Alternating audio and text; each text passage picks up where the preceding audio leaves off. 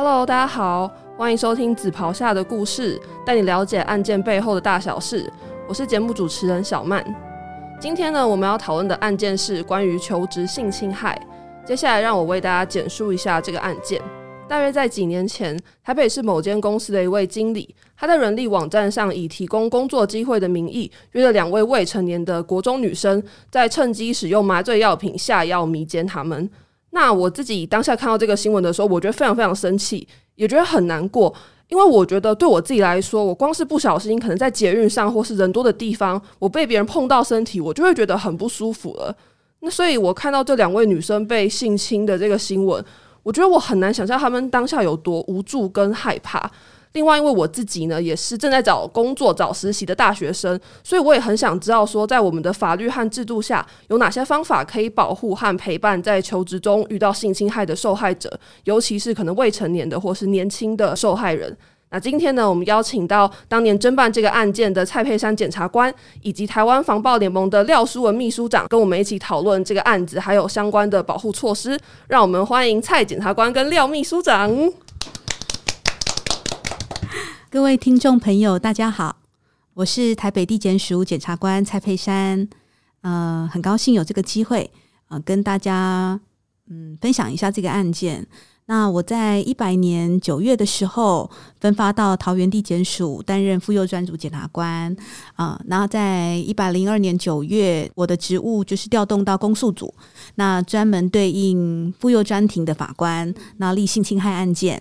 那所以在性侵害案件呃的过程，怎么样保护被害人进行交互诘问这部分呃有一些经验。那在一百零四年八月的时候，我就调台北地检署。那也是呃，担任妇幼专组检察官。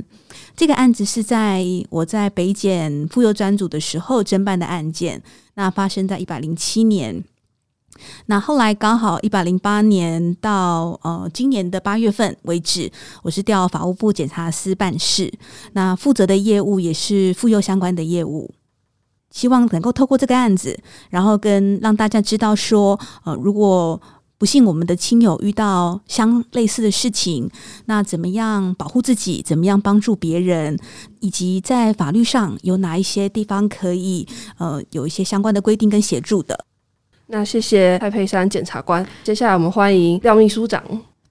呃，各位听众、主持人，还有蔡检察官，大家午安。呃，我是来自社团法人台湾防暴联盟，呃，我是秘书长廖淑文。我自己本人是最早性侵害犯罪防治法起草人之一。啊，我想经过了性侵害犯罪防治法通过已经超过二十多年了。那现在身为防暴联盟的秘书长，我想我们这样子的一个团体，呃，集合了台湾在妇女儿少教育、心理，呃，跟加害人处遇一线的这样子的倡议团体集合在一起的平台。其实我们所有的目的跟使命，也不过就是希望大家看见被害人的处境，特别是弱势的。的妇女儿童，以及听见被害人的声音，以及我们大家所有人，就像在今天您的聆听，或是我们在这里的相遇，都是为了所有人人身安全尽最大的努力。那所以我相信啊，在今天也希望透过一些分享，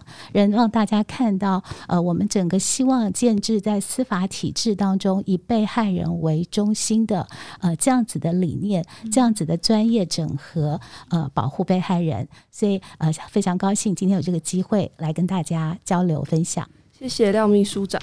那我接下来呢有一个问题想要请问蔡检察官，是我相信这个问题应该也是大家前面听我实事开场完之后最想要问的，就是当初这个案件它是怎么被发现的？嗯，说到这个案子会被发现啊，我觉得要感谢被害人的家人，呃，因为被害人在事发的。当天，哈，他回到家的时候是还是一个嗯昏迷的状态，哈。那后来一直到呃经过了一个晚上的休息，隔天中午他去上厕所的时候，还是有点步伐蹒跚，还是有受到影响，受到呃可能因为被下药嘛，哦，所以有受到影响。那他的他的家人觉得不对劲，所以就很坚持要带他去医院财政验伤。那也是因为他有到医院财政验伤，后来也顺利在他的药液跟血液报告里面有检验出相关的嗯麻醉药品的反应，那也才啊这个案件才有一个契机，才有一个侦办的契机。所以我觉得，其实这个少女她的家人是很，就她的敏感度也是很高，因为像可能有些人，他的可能父母并不会很在乎他小孩子，所以他可能看小孩子昏昏沉沉，就觉得说，哦，他可能只那天比较想睡觉，但他的爸妈有注意到说，哎、其实他可能是感觉他的身体有出状况，然后带他去医院，所以这个案子才被发现。那再想要请问蔡检察官的是，你在当下接到这个案件的时候，你有什么样的想法，或是你的心情是怎么样的？嗯，因为这个案子它蛮特别的，就是它是一个呃从其他地检署一专管辖过来的案件。那我拿到这个案子的时候，我心里面就有一个想法是，它的卷好薄哦，嗯，哦，它里面的呃相关的证据只有三个。哦，第一个就是不知道自己发生什么事情，然后疑似被下药的被害人。那第二个就是有一个嗯没有明显外伤的验伤报告。嗯，那第三个就是从头行使缄默权被告的警询笔录。嗯，哦，所以当时我手上只有这三个证据啊。那我看到这三个证据的时候，我下意识觉得，嗯，这个被告蛮有问题的。啊，如果说他没有做一些，嗯，他觉得。嗯，心虚的事情哦，为什么他要行使缄默权？这个是他是有律师教他要行使缄默权，还是他就是自己就是什么都不想讲，因为他心虚这样？我觉得比较像是后者，因为他在做警询笔录的时候，并没有律，并没有辩护人陪同。哦，那可以看得出来，他在关键性问题他都不愿意回答，他就说他要行使缄默权。嗯哦、那从这个地方看起来其实蛮突兀的。哦，那就我的警报器就响了。那当然就是呃，首先嘛，我原先并没有拿到被害人的药物检验报告。嗯所以必须要先确定药物检验报告是不是有结果。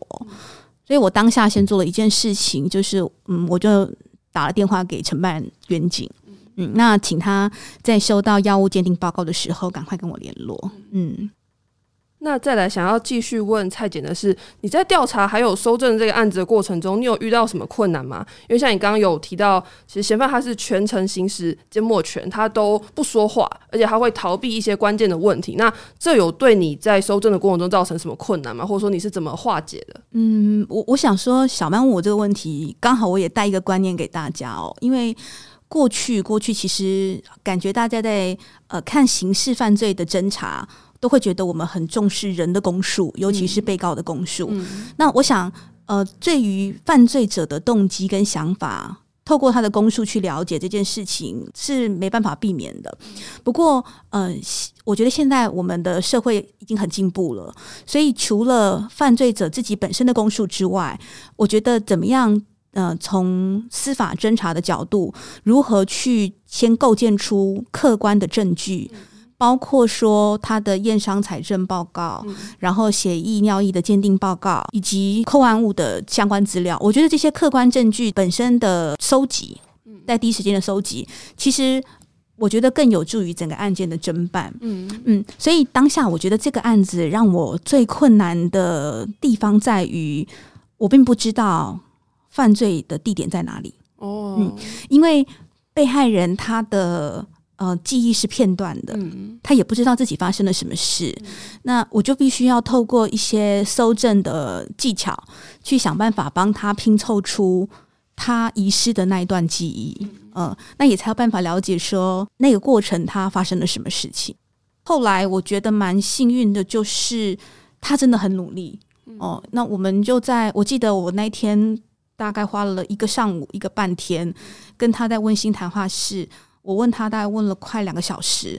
那他也很努力的去回想发生什么事。他当时的情绪是怎么样？是很激动吗？还是有可能哭啊，或是很平稳？其实被害人他的情绪，嗯，我觉得他有点紧张，因为他也不太知道自己发生了什么事。哦可是他，我觉得他内心大概有一种感觉是，可能自己有被怎么了，嗯但是他不确定是不是真的被怎么了。嗯那甚至内心还有一个小小声音，可能跟他讲，希望我没有被怎么了。嗯哦、那我觉得他想要了解了解到底这一段他遗失的记忆里面发生了什么事，也才是他跟他家人想要想要走司法途径的用意。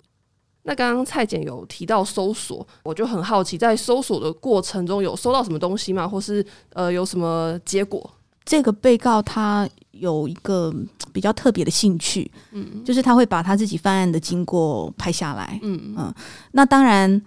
嗯，对于对于我们执法人员来说，扣到整个犯罪经过的影像，就等于说让这个被告已经。百口莫辩了嘛？因为他对他确实有做这件事情，然后他在侵害被害人的时候，被害人完全没有意识，所以就是他后来看到这些影像都被都被我们看到了哦，然后也被我们知道，甚至我们还发现其实有第二名被害人。嗯嗯，那当下他发现说这件事情已经曝光了，也没办法隐瞒，那他才愿意说。嗯，不然他一开始在。呃，警察第一时间跟他搜索的时候，他态度其实是很不好的。嗯嗯，那是像刚刚有提到，是在看他的这些录的影片，才发现有第二名受害人。嗯，其实像这样子的犯罪者，嗯，他们依照我我过去办性侵害案件的经验呢，我发现如果是复数以上的被害人。这些犯罪者会把这些被害人当成是他自己的收藏，所以他们很习惯会帮他呃分门别类的做一些资料夹。嗯，那从他呃第一个是有我们原本的被害人，嗯，那就从其他的资料夹里面发现了有第二个被害人的存在。那其实这个第二个被害人他的嗯被害的时间是比第一个被害人还要早的。那但是显然到呃，我去执行这个案件搜索时，都还没有曝光。我那时候就嗯，就在推测啦，就是说，这个被害人可能他也不太想要面对这件事。嗯，那他觉得这件事情，嗯，可能造他对对他造成一定的伤害，那他不想要承认这件事。所以，虽然他是我这个案，因为我知道他是被害人了，我也掌握他的身份，那理论上我就是要传他过来开庭。嗯。可是我我不希望他重复的事情一而再再而三的说，所以我就直接嗯，就直接传他到地检署来开庭。那我当时想说，如果我用被害人的身份传他，我没有把握他会来，所以我我那时候选择我用证人的身份传他。那还是有请嗯家访中心的社工陪同，我觉得还蛮蛮感谢他的，因为他后来有勇敢的来开庭。那他让我印象很深刻的地方在于，嗯，我在问他整个过程的时候，他非常的冷静，嗯，冷静到像在讲别人的事一样。他知道他自己也是性侵的受害者，因为像刚刚前面有提到，其实第一位被害人他是晚，就是他记忆是片段的，嗯，那这一位被害人他的记忆也是这样片段的吗？还是其实他是记得的？嗯。这个被害人，我觉得应该是他清醒之后，他有怀疑过自己可能发生了什么事啊，但是他并不想要去面对他，嗯，那他他倒是没有像第一个被害人那样，就是嗯，可能有一些片段的记忆，嗯，他记得的就是呃最前面跟最后面，哦，所以他其实是又更记不清楚整个过程的，对，但是因为。呃，最后面他自己有怀疑，就是可能在他身，就是他身上可能发生了什么事情嘛？可能呃，别人对他做了一些不好的事，但是他又不想要呃面对他，所以他在陈述过程的时候，他讲的嗯很冷静。那后来我有特别问他说，为什么他今天会愿意过来开庭？然后他又讲了一个让我很感动的话，他说。其实他大概知道被告对他做了什么事，他不希望有下一个被害人。哦，嗯，所以他愿意勇敢的站出来。嗯，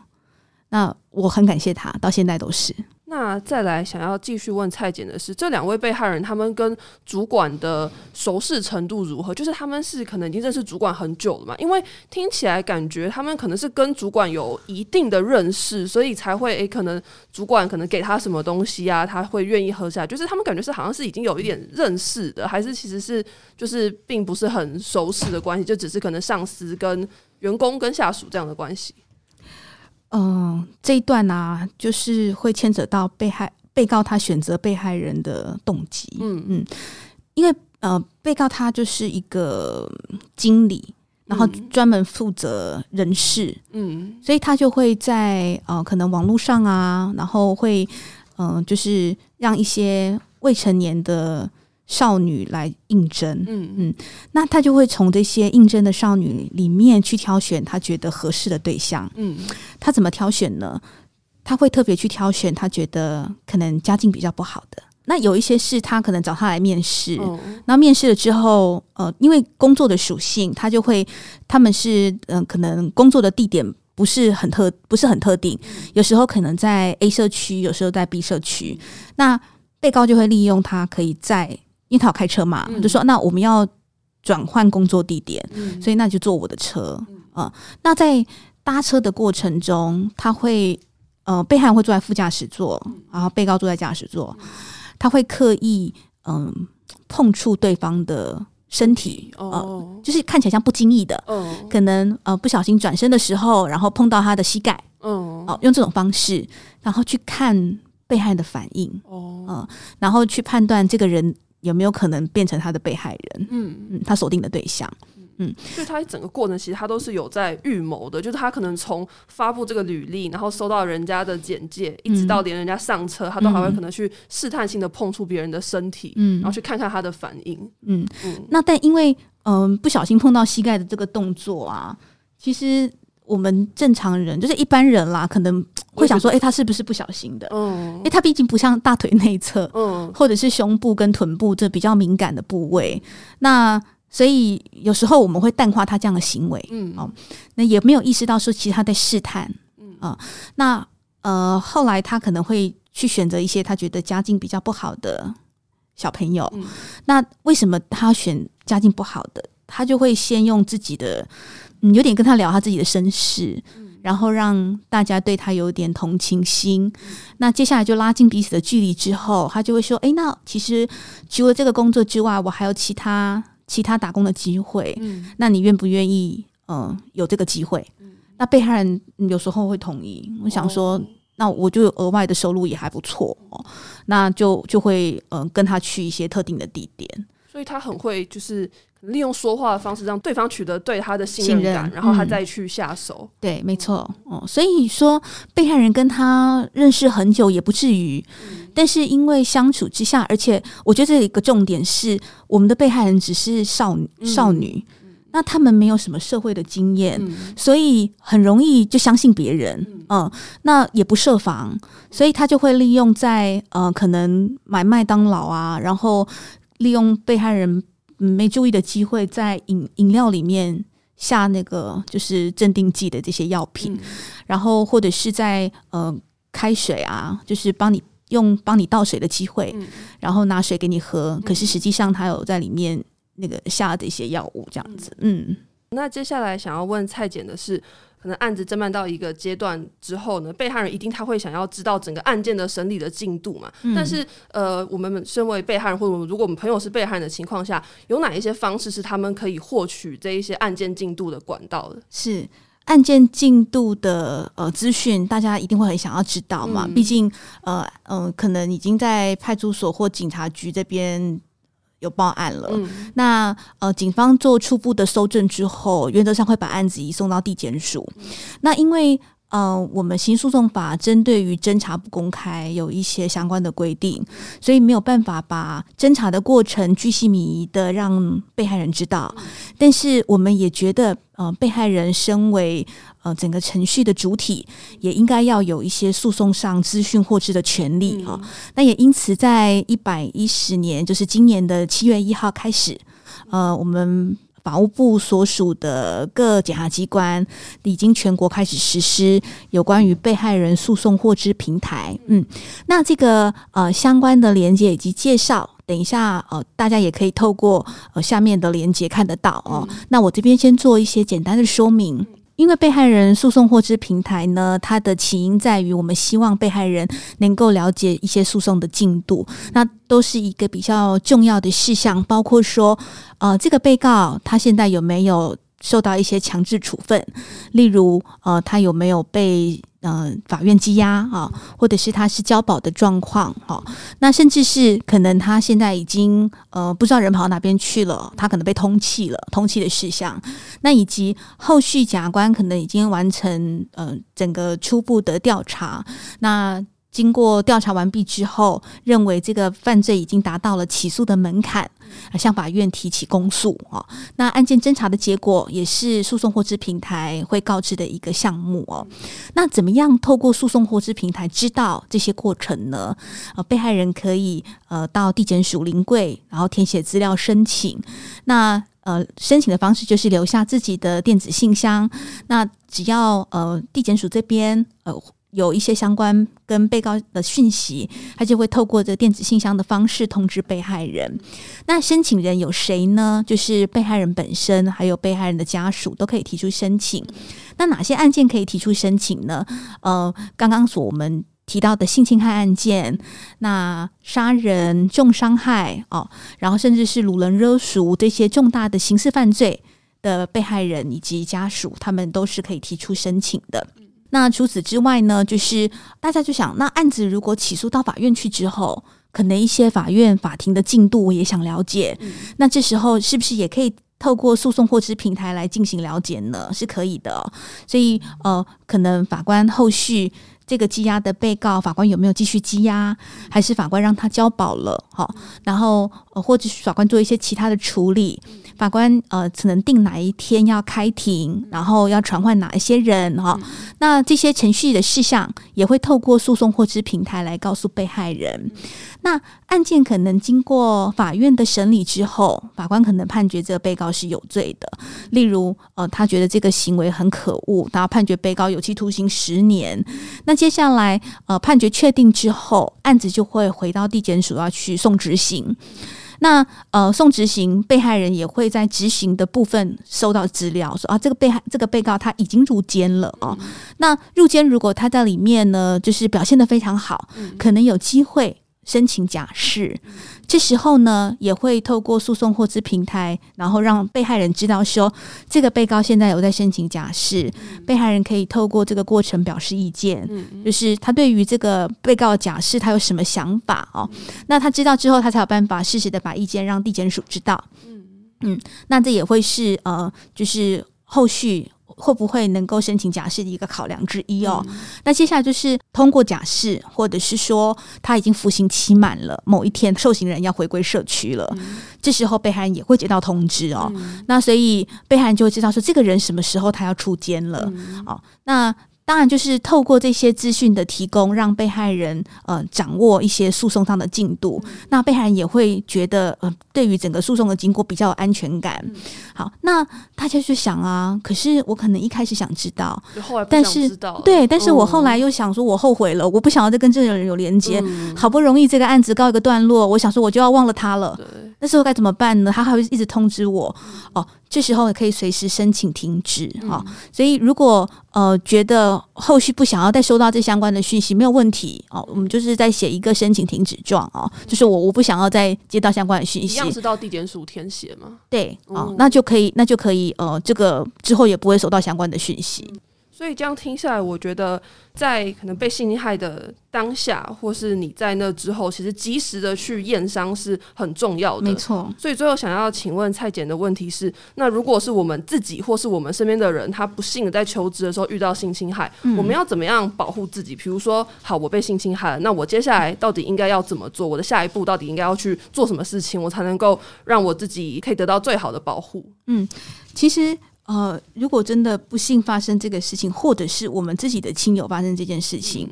呃，第一时间要去医院验伤。嗯，现在的医院其实经过刚刚秘书长讲的，我们呃性侵害犯罪防治法从八十六年就修正通过，所以那时候呃有很多的医院，他们几乎都会有一些财政验伤很专业的人员。嗯，那呃如果担心的话。哦，也可以第一时间赶快去报去警察局报警。嗯，那警察局也有很专业的妇幼队。嗯，妇幼队的同仁他会联络家防中心的社工，社工跟警察会陪同被害人去医院采证验伤，那把一些相关基证都留下来。那再来就是我要提醒大家，就是说。如果现在是呃刚发生完事发的当下哦，如果有被强迫口交，嗯。不要吃东西，不要漱口，嗯，虽然这是一件很痛苦的事情，因为大家就会觉得说，想要抹掉那个不好的东西，没错，就是这个不好的东西，然后或者是嗯、呃很厌恶的感觉，嗯。想要尽量尽可能的把它把它移除掉，没错。嗯那但是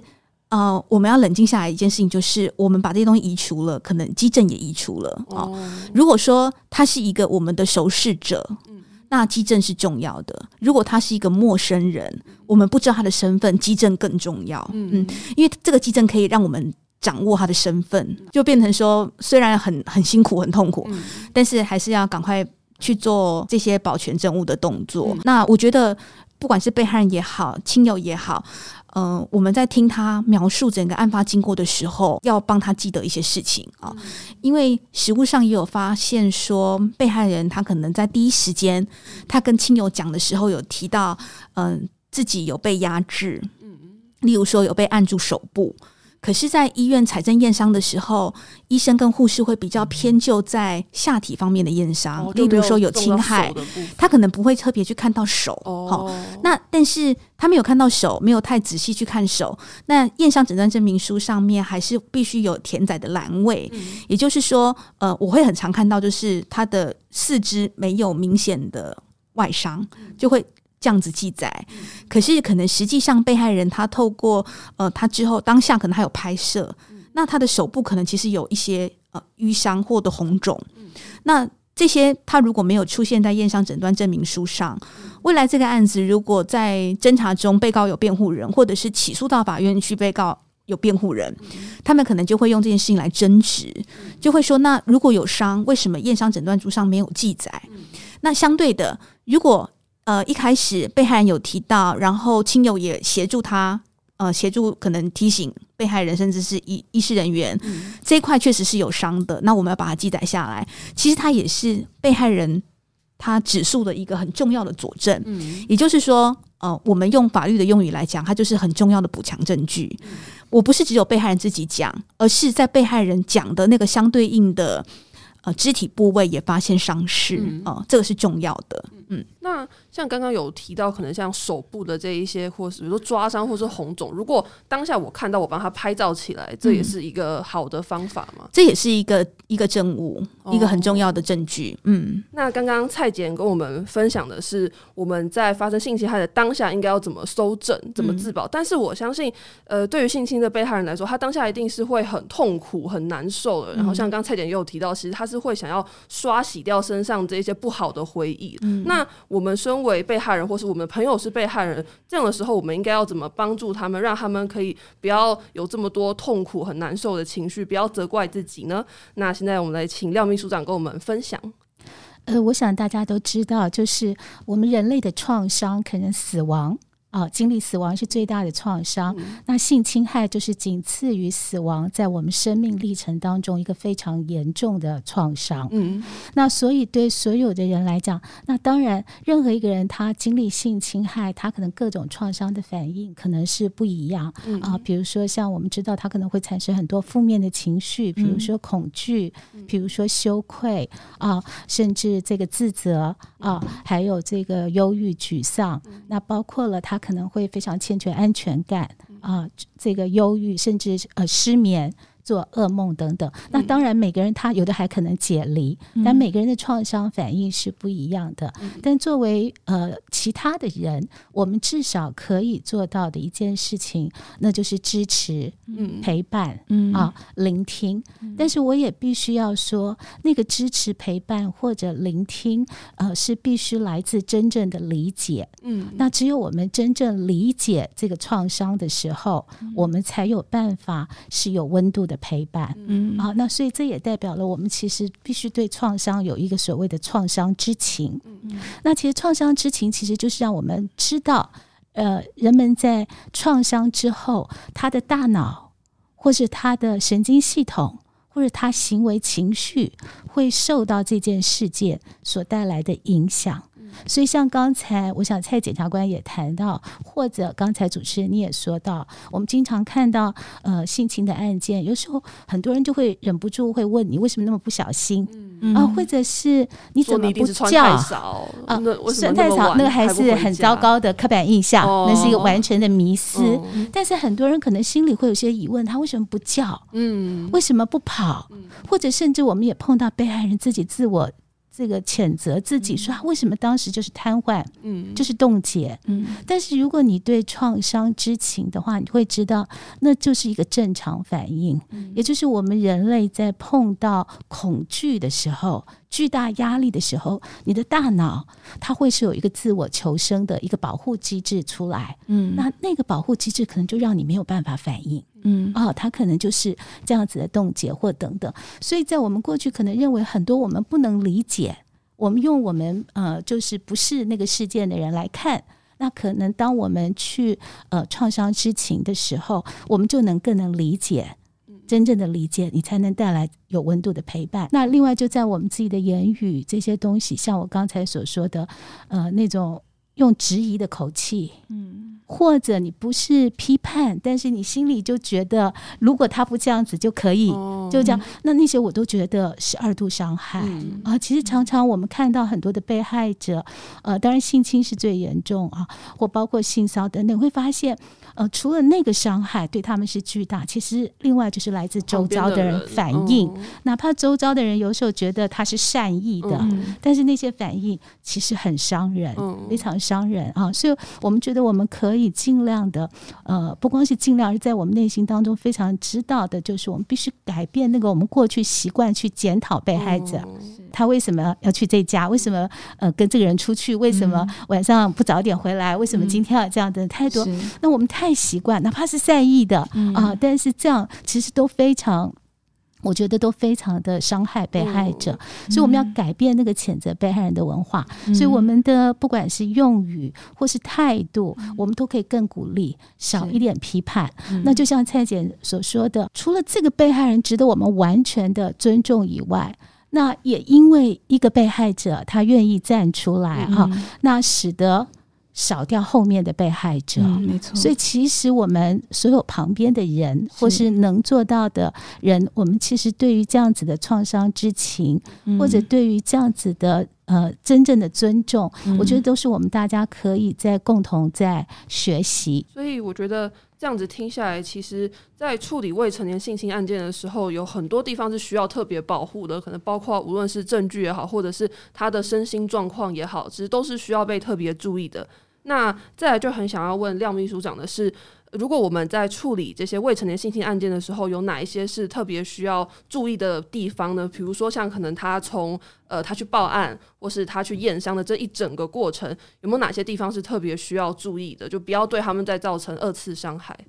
呃，刚才主持人跟蔡姐所讨论的过程当中，我们就会看到，呃，在我们整个台湾，呃，大概一年的性侵害案件近万件。那呃，百分之六十都是针对未成年人，嗯，而且甚至我们看到，呃，大多数女性，对不对啊？然后呃，还挑出心智障碍，就是加害者他会挑出那个最弱势，嗯，所以其实经常是多重弱势族群所这个集合而成的啊。那同时，性侵害如同刚才所说，它其实是一个非常重大的伤害，嗯。一次已经算了，那可是整个司法程序在过去来讲，那个我们要求最后正要靠他来帮我们去取得最后正义的过程，经常对被害者来讲也是非常难熬过的一段啊。所以台湾其实这二十多年来有非常多重大的改革，这个改革就是我刚才说的，我们努力的希望以被害者或幸存者为中心，所有的思维，所以这就涉及到一个专业整合的团队。呃，就是过去可能各个呃机关它是呃本位主义，我摄政管摄政的警察官、警察的这个检察这个部分、司法部分，那现在它变成是一个团队，一个呃专业团队的方式。所以我大概可以分成三个阶段。第一个阶段，台湾在性侵害犯罪防治法一开始时候，刚才蔡姐也说到了，这个一九九七年。开始实施，那就开始在我们的法条当中，就先注意到我们整个司法审判程序的隔离环境。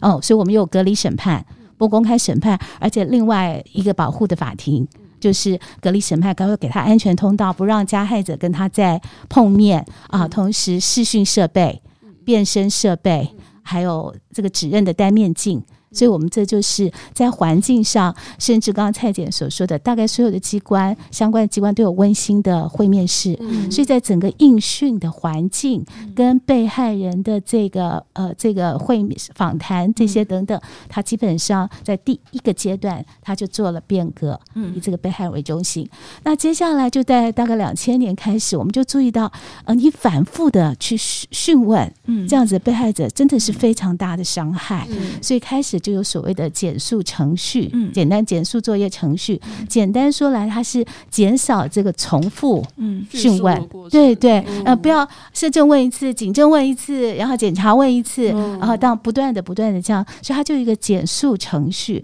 所以在这样子的减速程序是我们现在目前基本上，因为儿少还是我们呃这个最最优先保护的，所以会针对未满十八岁的儿少或者心智障碍者，他可能就必须进入到这样子。的减速作业程序，避免这个重复陈述啊，所以大概社工会先做一个训前评估，嗯啊，看他们的这个身心状况，然后就是呃这样子的团队会有检察官亲训或是传真，就是呃确认要问的这个这个内容，然后做录影录音的这样子的方式，一个减少作业陈述，那这就是避免。太多次的陈述对他们造成的伤害，这是第二个阶段。那到了第三个阶段，就是呃，在二零一五年的时候，我们就开始主要那个证词的品质，是。因为性侵害犯罪常常是密室犯罪。对，那如果大部分又都是儿少，那儿少就是我们绝对不能放纵这个加害人的部分。但是呃，有时候身体的激症，像今天这个案例，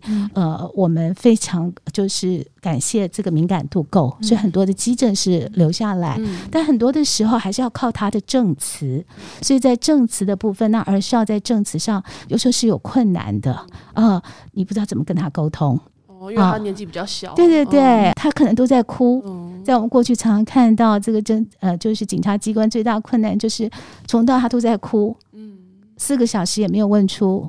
什么内容或等等，所以在二零一五年的时候开始，新侵害犯罪防治法就开始在做了。证词的改革，也就证词品质的改革，也就是开始引进所谓的司法访谈员。啊，司法访谈员就是我们让检察机关、警察或社工开始有专业会理解儿童啊或心智障碍者，他们用他们的语言来做这样子的沟通，呃，去收集更有效的证词。同时，也是对他们，让他们在那个环境上会觉得更具安全感，可以被信赖。对啊，所以这是第三步，就在证词品质。所以这一系列呃，都是对这个被害者在司法程序的呃，企图以被害人为中心做的一系列的改革。嗯嗯，那像刚刚廖秘书长有提到，其实很多性侵的被害人。他是需要时间去让他把这一些呃案件发生的经过，把它详细的说出来，或者说像年纪比较小的被害人，他其实没有办法在叙述上好好的真的表达他想要说，因为他可能也根本不了解发生了什么事情。那如果像遇到这样子的事情，就是说被害人在陈述事发过程的时候有困难的时候，防暴联盟会怎么去协助他们，让他们可以在一个放心安全的一个环境之下说出整个事发的经过？那我先说明一下，因为我们防暴联盟比较没有做直接服务啊，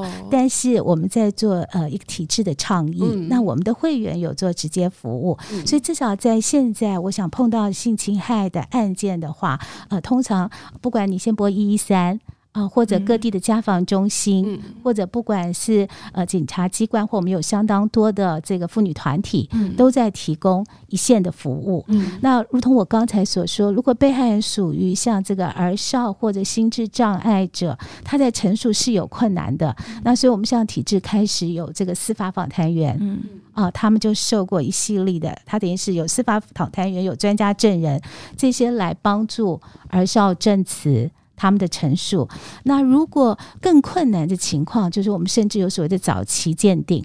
呃，就是针对有一些心智障碍者。那所以这时候不光是这个避免重复陈述，嗯。啊，然后司法访谈等等这些，然后还包括了整个精神医学的团队进来做这个早期的鉴定，以帮助得这些的证词能被有这个有效，而且可以就是索取来发掘真相。对，所以现在在体制上是有这样子的呃制度跟机制在运行。那最后想要请问廖秘书长的是，如果我今天是一个被害人，或是我的朋友是被害人，我有哪一些管道可以取得像你刚刚说的这些服务？因为像我自己，就我是学生嘛，从小大家都只知道一三，就是出事就打一三，但是其实我相信应该还有很多很多除了一三以外的管道是我们可以去联系取得帮助的。所以想要问廖秘书长，如果呃我们遇到这样的事情的时候，有哪一些可能专线啊，或是 email，甚至是讯息，是我我们可以去联络的？啊，对，当然一一三，因为他会做这个分派，那各个县市各地方的家访中心。啊，也都是可以，甚至民间团体也有这个在做创伤复原的中心。嗯，比如说我们的立新基金会，它就有蒲公英的咨商这个中中心。嗯，那现代妇女基金会也有专门的这个崭新的复原中心。嗯，那还有桃园的助人呃这样子的协会，都有对甚至创伤呃复原，你都可以去做咨询。嗯。啊，有这样子的服务。那我们呃防暴联盟，我们也有一个专线是零八零零四三四四三四，也就是你对于整个政府所提供的服务，我刚才说呃，经过性侵害犯罪防治法这样子一个专法，把所有从医疗、社政、警政到司法所有的程序，以被害人为中心来做保障，所以还有一系列的这些法定业务啊。如果你觉得你对这些服务是不满的，啊，或者觉得他没有做好，那用我们这样子一个专线，呃，就是做监督，那我们也可以帮忙再来看哪一段的服务。呃，做的是呃，可以再改善，嗯啊，那也可以再做转介。那大家如果刚刚听完秘书长这样说，可能来不及用纸把它写下来，不用担心，这些资讯呢会在这一集的资讯栏都可以看到。你点开这个资资讯栏，就可以看到所有的讯息。那最后最后呢，我想要再呃问两位一个问题，因为是最后的结尾的阶段。那我觉得其实这样子听下来，我认为最重要的其实就是如何在当下自保。因为我觉得，只有你在当下去做出正确的反应，才可以呃帮助你自己在后来有足够的证据去面对。那我觉得，无论是我们呃被害人自己的反应，或者说其实他朋友的反应也是很重要。因为如果你朋友跟你讲说啊，你就是赶快去洗澡啦，我们去吃个宵夜，把这些事情都忘记了，那其实你可能就会把一些证据给冲洗掉了。所以最后想要再问蔡检察官的是，如果我们自己遇害，或者我们朋友遇害，怎么样自保搜证？小曼讲到这个重点很重要哦，因为刚好我之前在北检也有办到一个类似的案件，然后那个案子是呃发生在校园里面，那老师知道第一时间就要这个学生嗯不要再跟加害人联系，因为加害人是认识的网友，嗯，那怎么样不跟他联系呢？就是把网友的联络方式跟讯息都删掉，嗯哦，当然我们现在去回想老师这样的一个行为，就是老师这样子跟小小孩讲的行为，虽然。嗯，目的是出于保护，嗯，可是也可能让检察官跟警方丧失了一个可以掌握行为人他身份的证据，嗯。嗯。后来，呃，老师也为了想要安抚小孩，知道发生了什么事，所以他大家想到说安抚孩子最简单的方式，大概就是用食物嘛，嗯，所以老师就提供了食物跟饮料给小孩，嗯。可是其实小朋友他是被。行为人强迫口交，嗯哦，那变成小朋友吃了东西之后，证据就没有了。对，很有可能就采集不到嘛，哦，那就变成就需要再透过其他的方式来搜集证据啊。那当然，如果我们可以在孩子的嘴巴里面直接采集到嫌犯的 DNA，那这个证据是最强烈的啊。就是刚好透过这个案子也跟大家说明哦，所以为什么第一时间采集证据跟保全证据本身是重要的。所以，如果是呃我们的亲友发生这样的事情，我觉得最重要、最重要，其实还是要安抚被害人的心情，因为呃，就如刚才我们所谈论的，加害人大部分是认识的人，啊，也是熟识者，所以第一时间被害人对于要不要报警啊，甚至要不要去医院验伤这件事情。他们都会有所犹豫。哦，那亲友们能够给的帮忙就是呃给他支持。哦，那呃，我觉得可以所谓的给他支持呢，不只是在呃心灵上面的陪伴，那也理解他的选择。不过，如果被害人他本身可能还没有下决定，不知道该怎么办，我觉得反而可以鼓励他报警。嗯嗯，那鼓励他报警，我们就陪着他，陪着他去警察局，然后啊陪他陪着他去财政验伤。那甚至是呃，如果对方是认识的人，那怎么样可以搜集到一些呃跟他之间的互动跟证据？其实这都蛮重要的。嗯。那所以，呃，我觉得亲友的角色本身它很重要哦，因为被害人他可能会手足无措，也呼应刚刚秘书长在一开场所说的哦，就是重要他人的敏感度啊，也是我们这一个，嗯，我觉得这一次讨论这个议题的一个重点哦。嗯，那我觉得除了搜证以外，其实像刚刚廖秘书长有提到一个词叫做创伤之情。就是因为其实很多人他可能如果听到身边的人是受害者，他就是第一时间就去质疑他，哎，你你为什么都没有叫出来？你为什么就是为什么要一直哭？那我想，我们如果身为一个呃在旁的亲友，我们想要陪伴心害的被害人，我们应该要怎么做才能够不要对他造成二次伤害？有没有哪些地方是需要特别注意的？可能在态度上，或是在言辞的表达上？刚才有所说的一个最重要，我们必须不谴责被害人。我们必须要了解一下，当我讲不谴责被害人，你可能会觉得我当然不会谴责被害人。但是你仔细的去检视一下，你脑袋在过去针对这些事情，我们很容易。出来的其实心里就在检讨，嗯，跟检查被害人，因为我们就会问他为什么不早点回家，为什么要跟这个人出去，为什么他不小心等等，这些我觉得都是在检讨被害人。所以最重要的，我觉得一个公众的态度就是我们。要真的不谴责被害人，改变那个去审判这个谴责被害人的文化，甚至小心我们的言语，那些话其实对被害人真的是非常重大的伤害。那我觉得这个部分是我们所有人都必须重新学习，啊，重新更呃敏感。提高我们这样子的敏感度，或者换句话说来讲，我们必须要有这样子的创伤知情。它不光是专业体系的人必须要有，其实整个社会都必须要建构对创伤的知情的这样子的态度，而且呃去理解到呃这样子呃才能会有更友好的氛围啊。所以这是呃第一个部分。那第二部分，我还是觉得还是想要呼吁，就是希望大家还是要学会去求助专业。嗯。啊，就是我也想跟所有的人说，这样子的事情，他绝对不是要一个人孤单的走的，嗯，他也绝对不是一个我们呃，这个这个躲在躲起来。或者要很秘密或者很悲哀的一生，不是，它是一个，其实好多好多人愿意支持，好多好多人愿意共同努力，所以我觉得还是要有这样子求助，而且有求助专业的这样子的呃想法，或者采取这样子的行动，那我觉得这样子可能会对被害者或对这整个事件有比较大的帮助。那我自己听完两位刚刚分享的内容。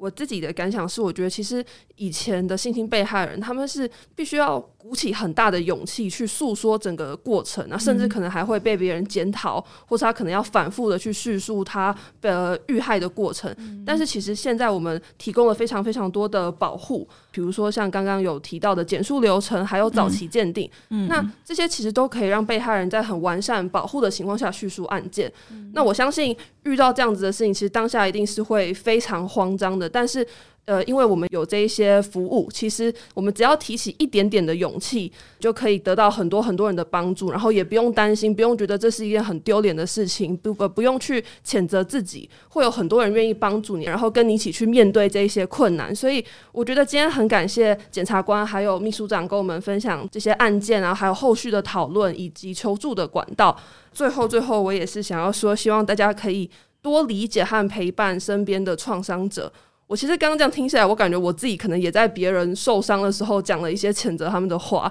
就是可能并不是像性侵害这么大的案件，但可能是比如说他可能遇到一些困难的时候，我自己其实当下也是想关心，但是我可能关心的方式不对，所以我说了一些伤害他的话。那我觉得这这是一个其实大家都需要去思考，而且是要有这样的意识的。我觉得我们身边的人能做呢，就是一定要多理解，然后多陪伴他们，倾听他们的想法，适时给他们协助，那让他们可以尽快走出这样子的伤痛，或是没有尽快也没有关系，至少我们就是当一个陪伴者的角色，这样子让他们可以在一个安全的环境下，然后让自己心里的状态也不要这么难受。所以今天很感谢两位的分享，希望大家听完这一集之后会有一些新的想法跟心得。今天的节目就到这边结束，我们下一次再见，拜拜。